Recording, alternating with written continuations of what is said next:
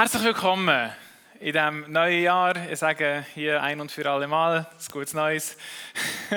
Äh, es ist der erste Gottesdienst, da darf man das noch, auch wenn es der siebte schon ist. Es war ganz wichtig, das Jahr auch mit dem anzufangen, dass ich euch, diejenigen, die Teil sind von dieser Kirche, die Brüder und Schwestern sind im Glauben, sagen, wie fest dass ich euch gerne habe. Ich ganz fest gern.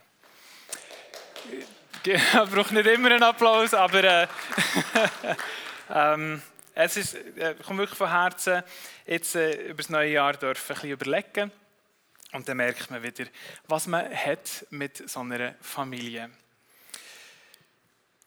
Und dann steigen wir um hinein in die Predigt, in das Thema Fasten. Es geht um das Fasten heute. Äh, wie das Anfang des Jahres äh, auch gehen sollte. Und Fasten ist in aller Munde immer zu Beginn des Jahres, weil es darum geht, etwas für seine Gesundheit zu tun. Das ist das, was die Leute oft dann denken, wenn sie Fasten hören. Okay, jetzt kann ich irgend so ein Heilfasten machen. Und es ist eher in, von der Sorte einer Diät für den Körper entschlacken. Also man macht Fasten, damit man anders aussieht. Aber ich rede heute nicht von diesem Fasten. Ich rede von einem biblischen Fasten, von einem geistlichen Fasten. Das verändert nicht, wie du aussiehst, sondern es verändert, wie du siehst. Das ist ein großer, wichtiger Unterschied. Das Fasten, worüber wir heute reden, verändert nicht dein Äußeres, sondern in dir drin verändert es etwas, dass du die Welt noch einmal ganz anders siehst. Dass du sie so siehst, wie Jesus sie sieht. Ich habe äh, bei mir zu Hause, müssen wir immer wieder mal ein bisschen umbauen, was machen und ich bin nicht der Handwerker. Ich, ich habe es jetzt ein bisschen angeübt und angelernt, aber am besten ist es, ich bezahle jemand dafür, der das auch richtig kann.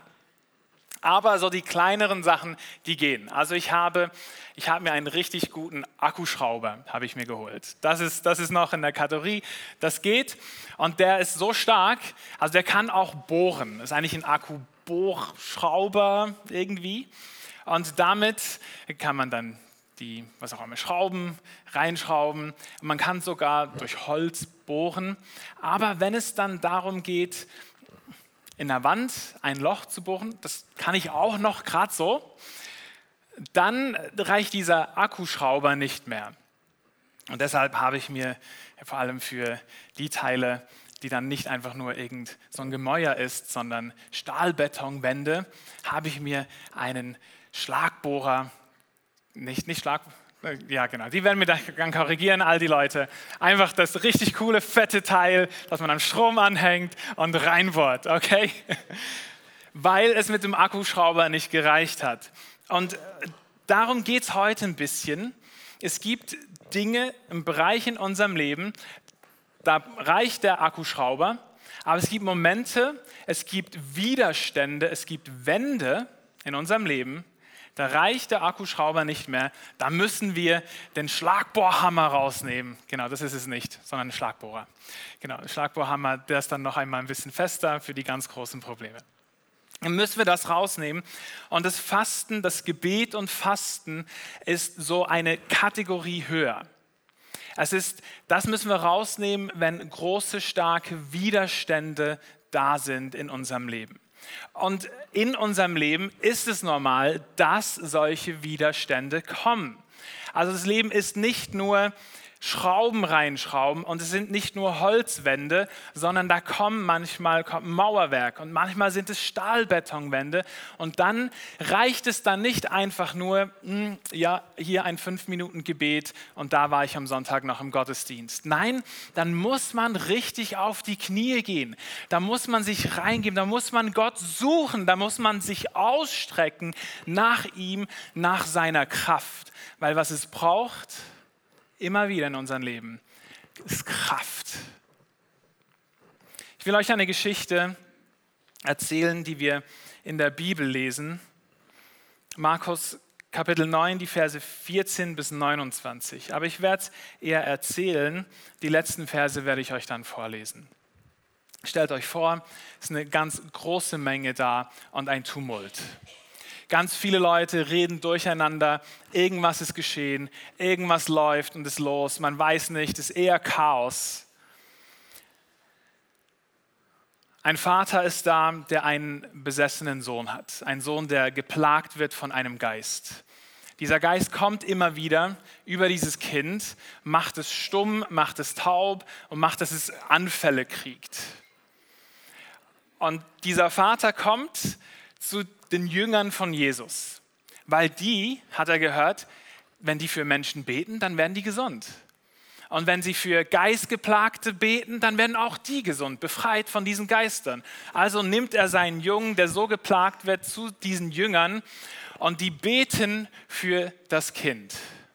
Und es geschieht nichts.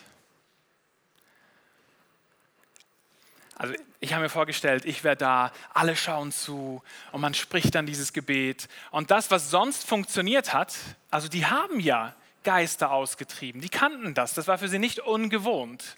Aber in diesem Moment beten sie und es geschieht nichts. Peinlich. Und so viele Leute sind da. Und was ist los? Und es sind eben auch die Pharisäer, die sind auch da. Das sind diejenigen, die immer so kritisch gucken und die eben nicht Kraft haben, sondern irgendwelche theologische Gedanken. Und jetzt aber fehlt den Jüngern die Kraft. Sie beten und es geschieht nichts. Also was tut man, wenn die Kraft fehlt? Man beginnt zu theologisieren. Sie beginnen dann ein Streikgespräch mit den Pharisäern und versuchen eine Erklärung zu finden, weshalb jetzt bei diesem Kind das Gebet nicht reicht, weshalb die Kraft nicht da ist, weshalb das jetzt eine Ausnahmegeschichte ist. Und es ist ein großer Tumult und Jesus läuft dann auf diesen Tumult zu. Er war da nicht dabei, er vorher auf dem Berg der Verklärung kommt runter, hatte gerade so eine Begegnung mit Gott und, und läuft in dieses Chaos hinein und stellt sich die Frage, Leute, was ist los?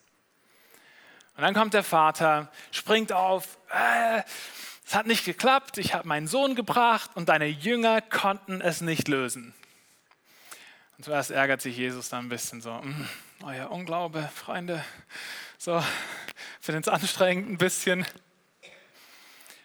Und dann aber ärgert sich auch über den Vater, weil der sagt dann, ja, und wenn du das überhaupt kannst, kannst du ja auch mal probieren. Und Jesus dann so, hallo, wenn ich kann? Was glaubst denn du? Und dann betet Jesus einmal, befiehlt, dass dieser Geist diesen Jungen verlassen soll. Er verlässt ihn und die Geschichte ist gegessen.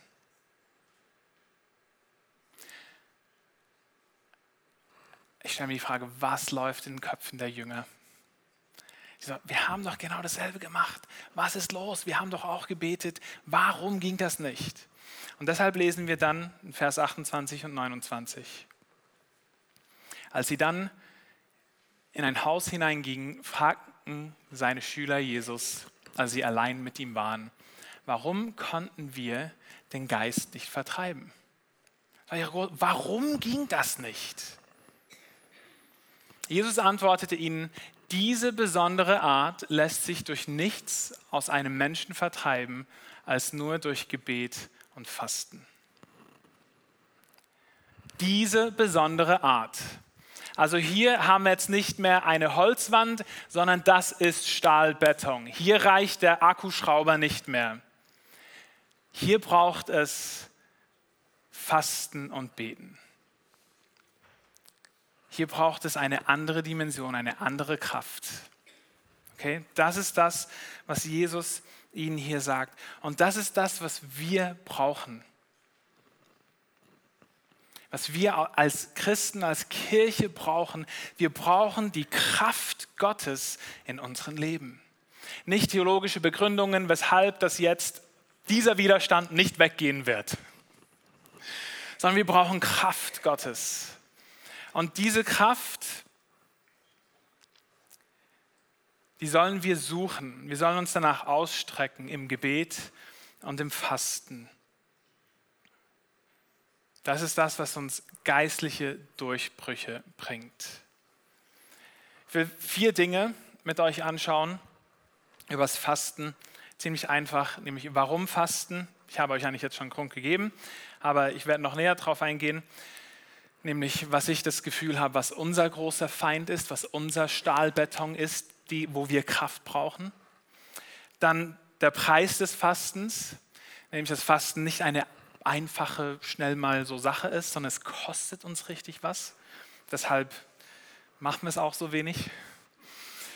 Und drittens der Durchbruch oder eben der Lohn des Fastens. Also es kostet uns nicht nur was, sondern es bringt uns eben auch was.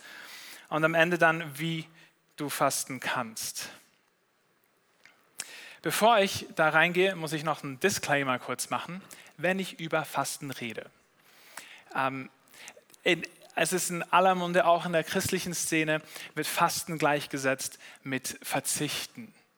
Ah, ich mache ein Social-Media-Fasten. Ah, ich mache ein Schocki-Faste. Ich mache ein was auch immer, irgendwie, man nimmt irgendein Element und man verzichtet darauf. Und es sind super gute Dinge. Also verzichten, super. Wenn du auf Social Media verzichten willst, top. Wenn du auf Nachrichten verzichten willst, super. Come on, mach das. Aber das ist nicht, was die Bibel unter Fasten versteht. Jesus hat nicht gemeint, wenn du auf Schokolade verzichtest, dann wird diese Kraft kommen. Nein, sondern die Bibel, wenn sie von Fasten redet, ich meine drei Kategorien. Es gibt das Vollfasten, es kommt sehr selten vor und wird nur ganz kurz gemacht. Das ist auf Nahrung und auf Flüssigkeiten ganz zu verzichten. Da haben wir die Königin Esther mit dem Volk.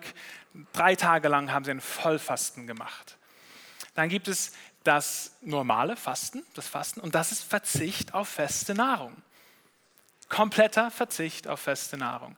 Dann haben wir einmal eine Geschichte, nämlich vom Daniel, der über 90 Jahre alt war und der hat ein Teilfasten gemacht. Und ich glaube auch, das war, weil er einfach schon älter war. Und das einfach noch ging, was ging. Deshalb, wenn wir über das Fasten reden, ähm, genau, ist auch schön, dass du weniger Worte da sagen willst. Genau, man darf auf Worte verzichten, das ist super, das ist aber nicht Fasten. ich, ich mag dich so, René. Er hat, René hat gesagt, dass er die ersten 30 Sekunden still sein wird auf der Bühne und nichts sagen wird. Du hast keine 10 Sekunden ausgehalten. Genau. ja.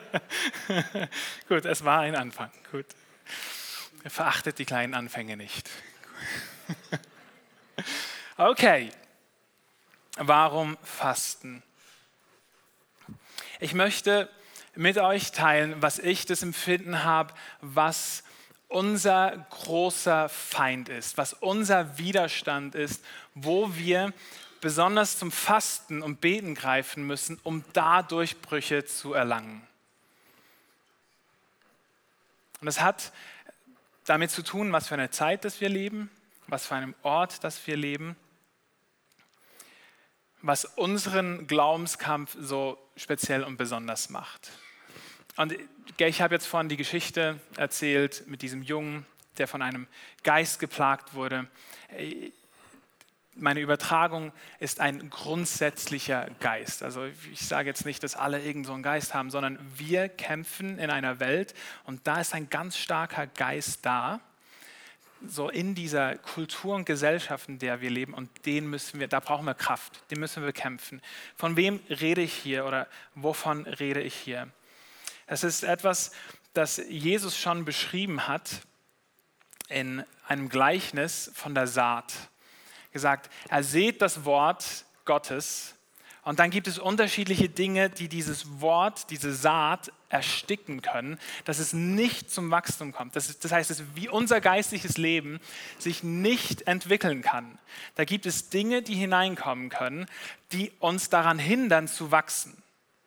Und eines dieser Sachen, und ich glaube, das ist unser ganz großer Feind, unser Problem, lesen wir Lukas 18, Vers 14. Sagt, auf ihrem Weg von den Sorgen, Reichtümern und Vergnügungen des Lebens erstickt. Hey, wir, uns geht es so gut. Hey, und ich bin dankbar für die Segnungen Gottes. Und es ist super, dass wir uns ein gesegnetes neues Jahr auch wünschen. Uns geht es so gut, aber das hat eine Kehrseite. Und diese Kehrseite, die erwähnt Jesus hier mit diesen Vergnügungen und den Reichtümern dieser Welt, die ersticken unseren Glauben.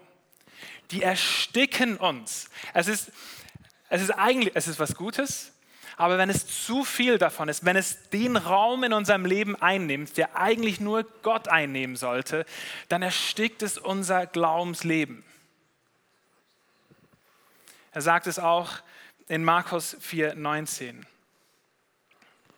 Da heißt es, die Begierden nach anderen Dingen kommen hinein und, und ersticken das Wort und es bleibt unfruchtbar.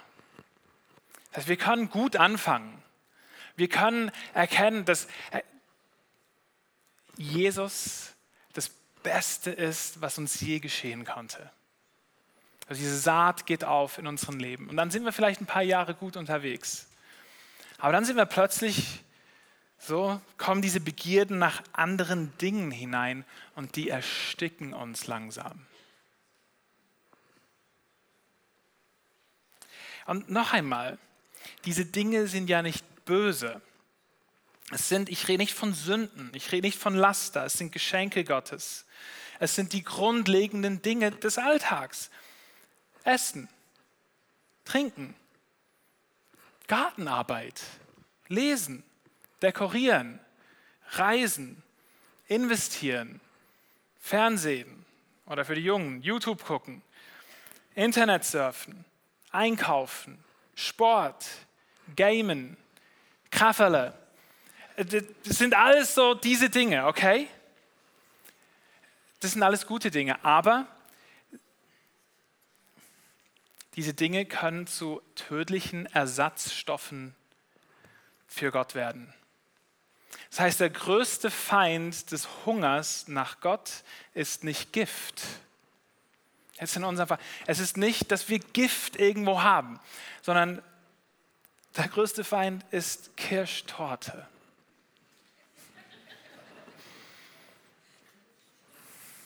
Versteht ihr, was ich meine? Es ist nicht, dass wir am Bankett vom Bösen sind, das unseren Appetit auf den Himmel abstumpft, sondern es ist das endlose Knabbern am Tisch dieser Welt. Es ist das Naschen, hier und da und da und da und da. Von all diesen wunderbaren, guten Dingen in dieser Welt. Das stumpft uns ab. Das ständige Geplätscher von Trivialitäten das wir jeden Tag ständig aufnehmen. Das ist unser großer Feind. Ich habe vor, ich, ich gucke gerne Dokumentationen, auch mit, mit meinen Kindern gerade. Und habe ich eine gesehen, die hat mich, die hat mich echt bewegt. Das ist ein bisschen schockierend. Ich werde ein Bild dann zeigen, noch nicht. Aber dass ihr einmal vorbereitet seid, ist es nicht ein schönes Bild. Es war eine Dokumentation über Albatrosse, diese großen Vögel mit einer riesigen Spannweite, echt ganz besondere, edle Tiere. Und die waren so auf einer Insel, so ein bisschen ab von Hawaii. Midway heißt die Insel. Und dort ist die Brütinsel von dieser Midway-Albatros-Sorte. Und die haben aber ein Problem, nämlich Plastikmüll. Und die gehen dann, fliegen raus, haben das Gefühl, ah, das ist ein Fisch, tauchen rein und schlucken ein Stück Plastik. Und äh, ja, das macht sie dann auch kurz satt oder auch lang satt. Sie können es ja nicht verdauen. Das heißt eigentlich, sie werden gesättigt, aber sie werden nicht genährt. Das ist ein Unterschied. So, und ich musste so an uns denken, hey, mit all diesen Trivialitäten, mit all diesen guten, schönen irgendwo Dingen, wir ernähren uns und wir werden gesättigt, aber wir werden nicht genährt. Wir haben das Gefühl, ich bin satt und gleichzeitig merken wir, die Kraft fehlt. Und das Krasse an der Geschichte ist, die ziehen dort ihre Babys auf, ihre Küken. Das heißt, die holen aus dem Meer das Zeug und machen es dann den Kindern in den Mund. Und die Kinder schaffen es nie abzuheben und vollenden dann so wie auf diesem Bild hier. Das habe ich von äh, bbc.com, von der Webseite. Und da sieht man, dieses Küken ist nie abgehoben und was im Magen noch zurückbleibt, sind all diese Plastikteile. So, da ist noch ein Feuerzeug drin. Und ich möchte dieses drastische Bild auf uns anwenden, damit wir ein bisschen wach werden, in welcher Gefahr wir stehen. Wir stehen nämlich in der Gefahr zu denken, ich bin doch satt, mir geht es gut, alles ist toll. Aber uns fehlt die Kraft.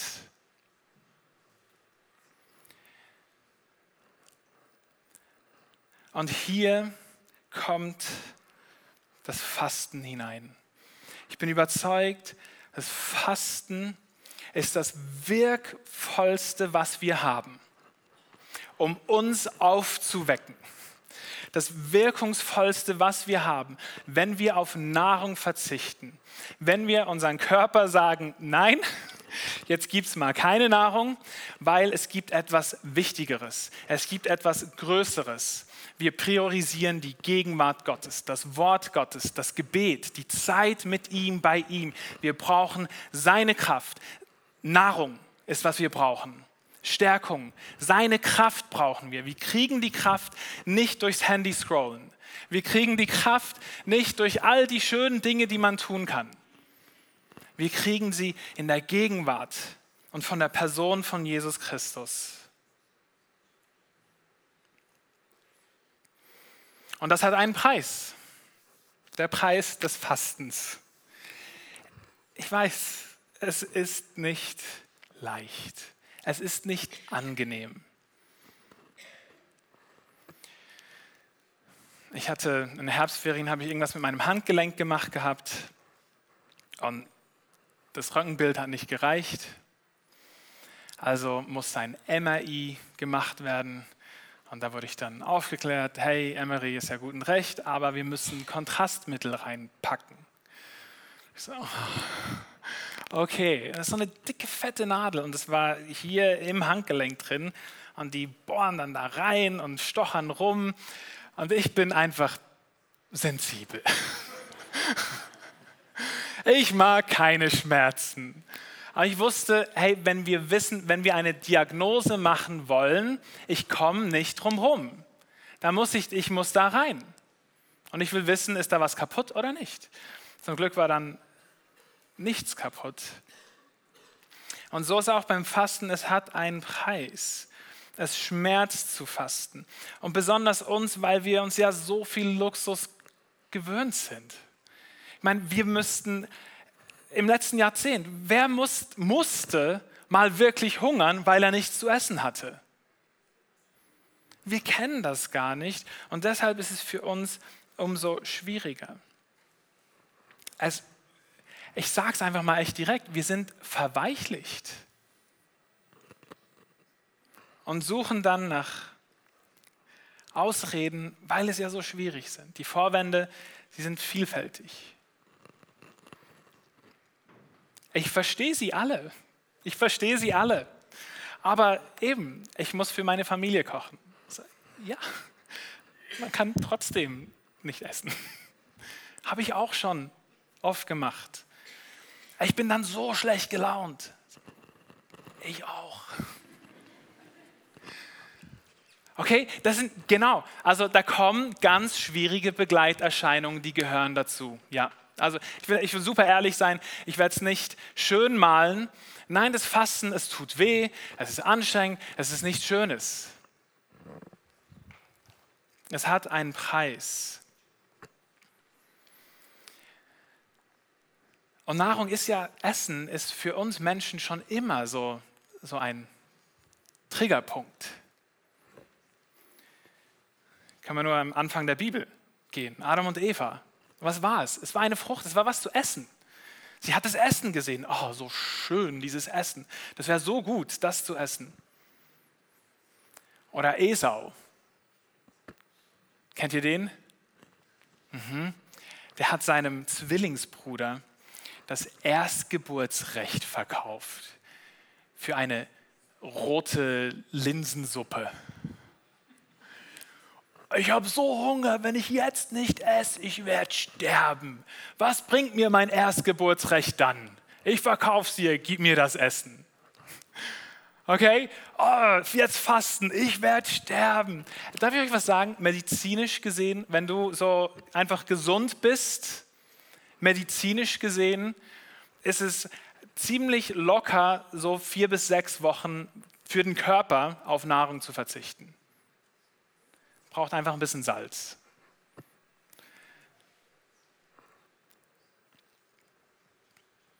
Dann müssen wir uns die Frage stellen, ist unser Magen etwa Gott oder ist Gott unser Gott?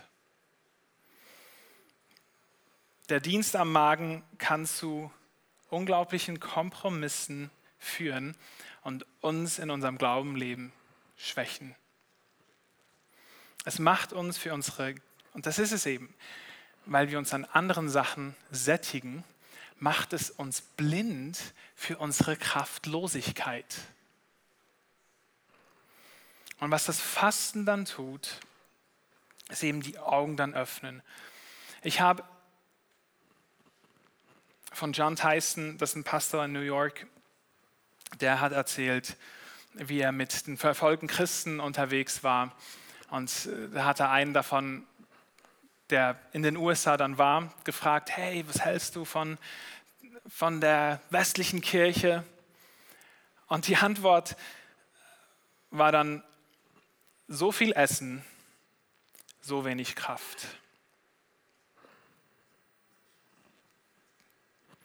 Wir haben so viele Glaubensgeschwister, unterschiedlichsten Teilen dieser Welt. Und für die ist es was vom Normalsten, dass man fastet und betet. Das gehört einfach dazu. Und ich möchte aus Liebe, deshalb habe ich euch gesagt, als erstes ich habe euch lieb. Aus Liebe will ich euch den Spiegel vorhalten und sagen, es sollte ganz normal sein, dass wir fasten und beten.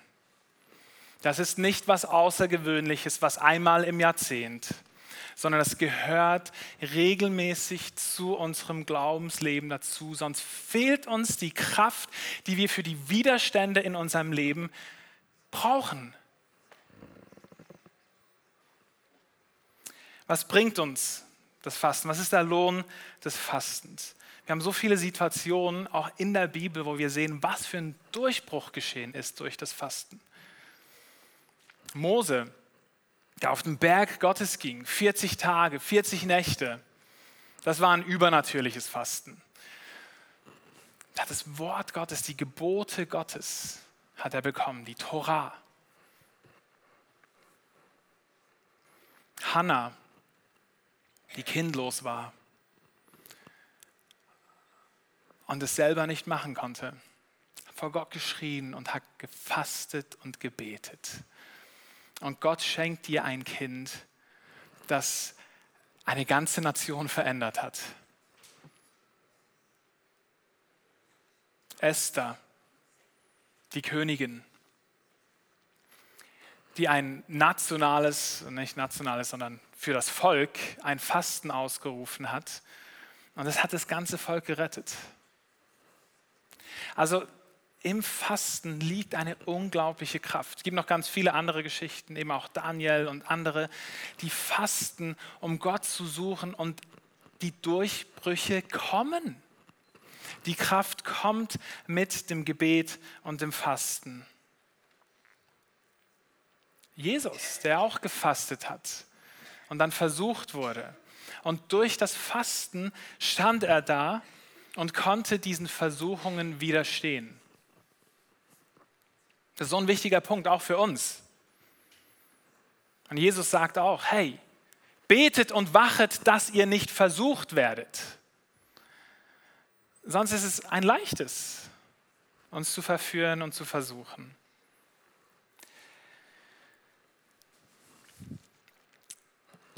Wie? Jetzt kommen wir zum Wie. Wie kannst du fasten? Ich hoffe, dass ich in dir irgendwo ähm, eine Dringlichkeit geweckt habe. Nicht ein, manchmal ist es verbunden mit einem schlechten Gewissen. Es geht mir nicht darum, ein schlechtes Gewissen zu machen, sondern ich, ich, es ist so wichtig, hey, wenn wir Kraft wollen, wenn wir leben wollen, wenn wir, wenn wir uns loslösen wollen von diesen Dingen, die uns ersticken im Leben, dann braucht es das. Und wie, wie kann man anfangen? Wie kannst du fasten? Ich persönlich ich faste seit über 20 Jahren regelmäßig und habe ganz, ganz unterschiedliche Dinge schon probiert und gemacht und habe vieles falsch gemacht und vieles auch super, super gut erlebt und einen Rhythmus etabliert. Es ist also etwas, das man trainiert. Es ist etwas, wo man reinwächst. Man fängt nicht bei den 40 Tagen an, okay? Schlechte Idee. Sondern man baut etwas auf und es geht auch nicht primär um die Dauer, sondern es geht darum, dass die Sicht sich verändert und dass die Kraft kommt, um durch die Widerstände, die da sind, hindurchgehen zu können.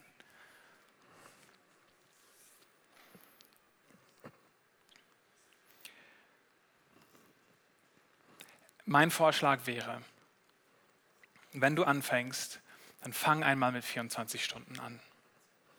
Das wäre mein Vorschlag.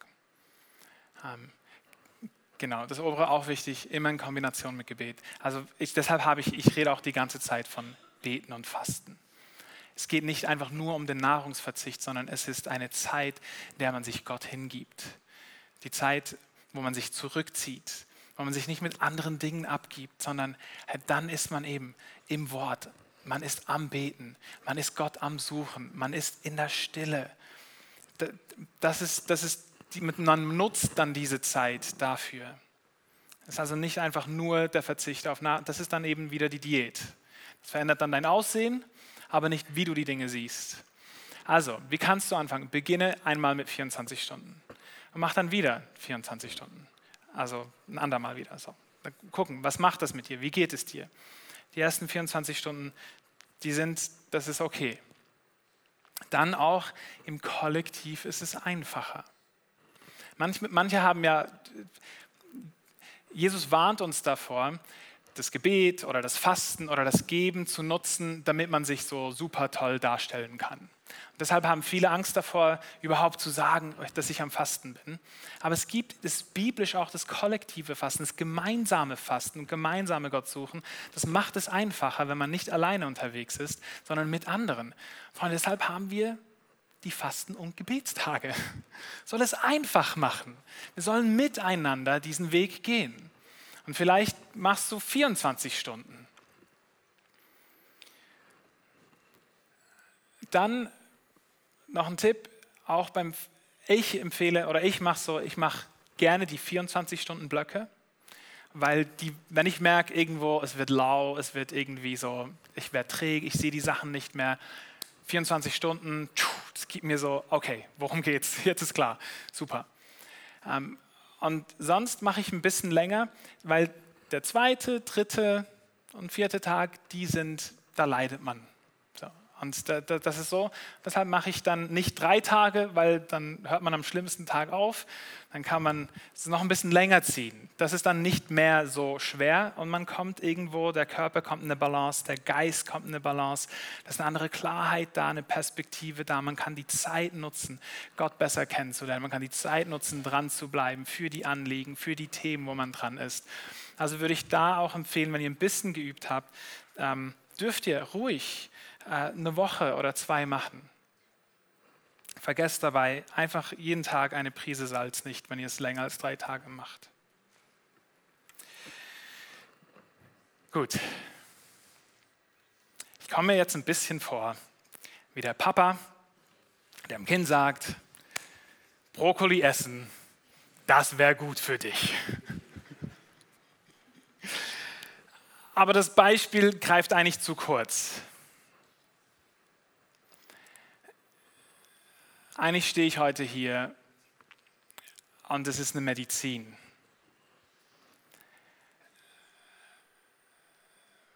Wir sind so erdrückt und erstickt von all den guten Möglichkeiten. Wir brauchen Durchbrüche, wir brauchen Klarheit, wir brauchen göttliche Perspektive und Kraft.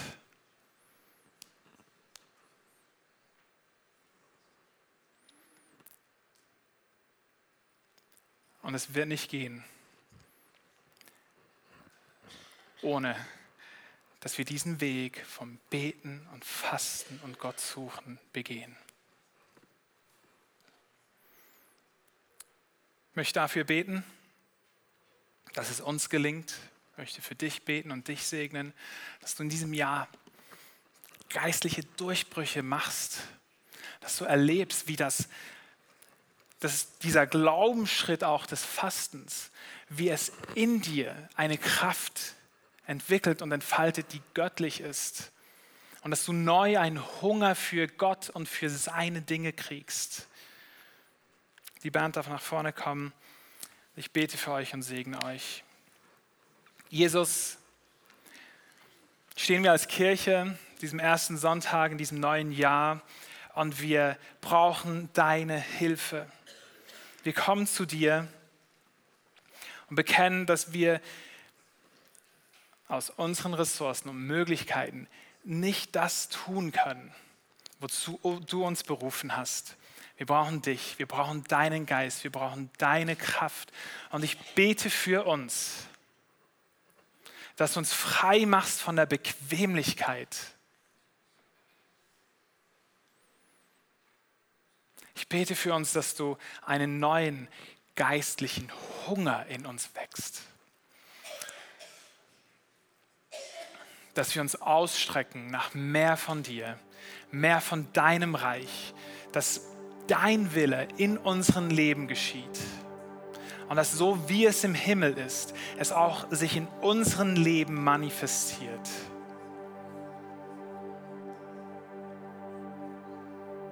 Komm, Heiliger Geist, fülle du uns neu mit einer Leidenschaft, einer Sehnsucht, Jesus zu sehen, Jesus zu ehren, Jesus zu verkörpern in dieser Welt, in dieser Zeit.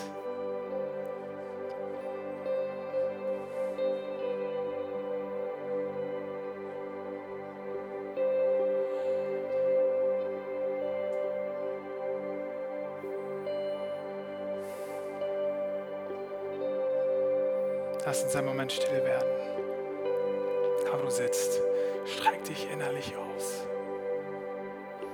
Jesus, wir wollen mehr. Jesus, wecke den Hunger wieder. Wecke die Leidenschaft wieder.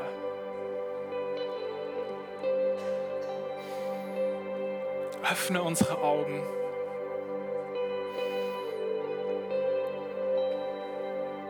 Dass wir erkennen, wie hungrig wir sind wir erkennen, wie sehr wir dich brauchen.